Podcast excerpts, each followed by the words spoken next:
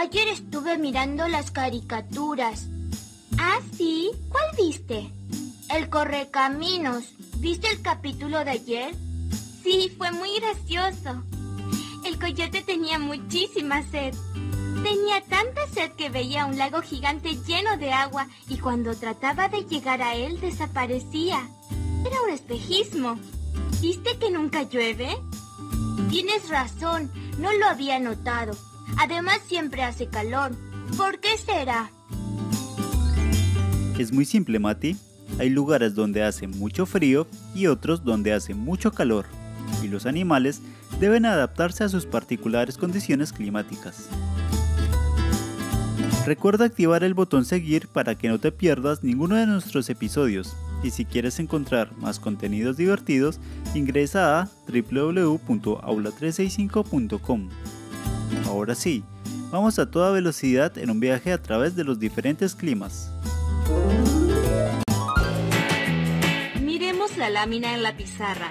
¿Cómo está el día en ese lugar? Pues está nevando. En invierno siempre hace mucho frío. ¿Y en el verano qué pasa? Hace calor. Eso pasa en países en donde el clima es templado, en donde hay algunos meses en que la temperatura es fría y otros en el que la temperatura es más cálida.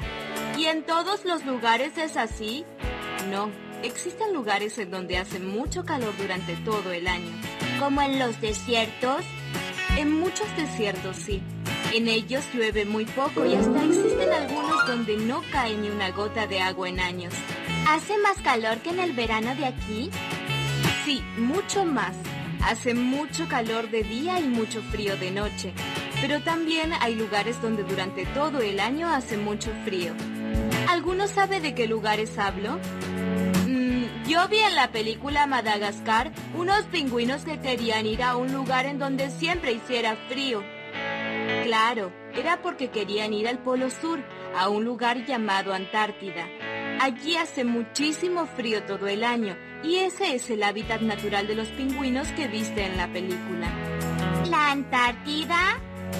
Así es. Además, todos los países que están cerca del Polo Norte o del Polo Sur son muy fríos. ¿Qué es esa foto, maestra? Es una fotografía de la Tierra vista desde el espacio. ¿Se ve la Antártida? Sí, y también el desierto más conocido, el desierto de Sahara. Recuerda acceder al enlace en la descripción para que puedas descubrir más contenidos asombrosos y dale a seguir para poder ser el primero en enterarte de las novedades. Ahora es momento de un recreo. antigüedad, pioneros como el sabio hindú Mahavira y el investigador romano Marco Terencio Barro habían especulado acerca de la posibilidad de que existiesen pequeños organismos invisibles capaces de causar enfermedades y otros problemas.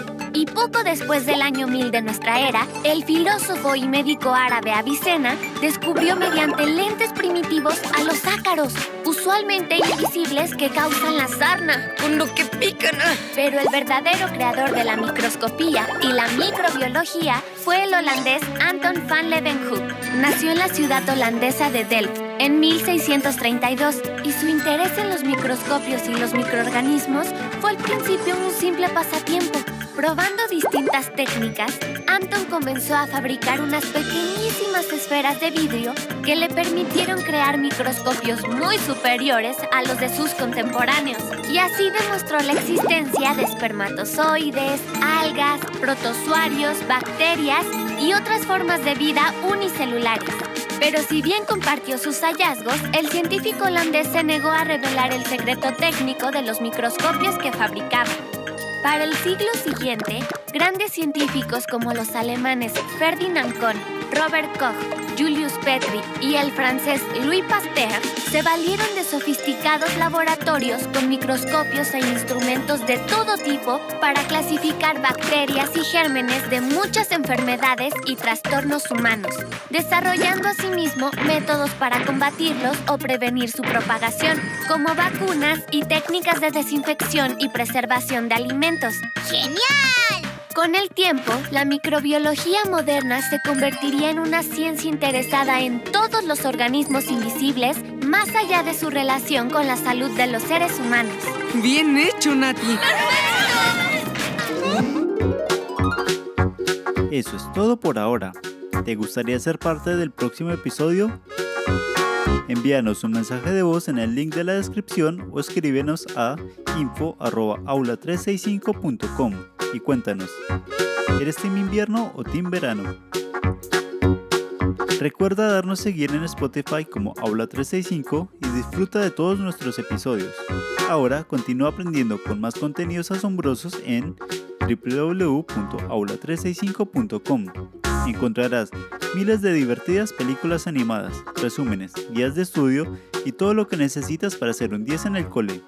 Te esperamos en el próximo episodio.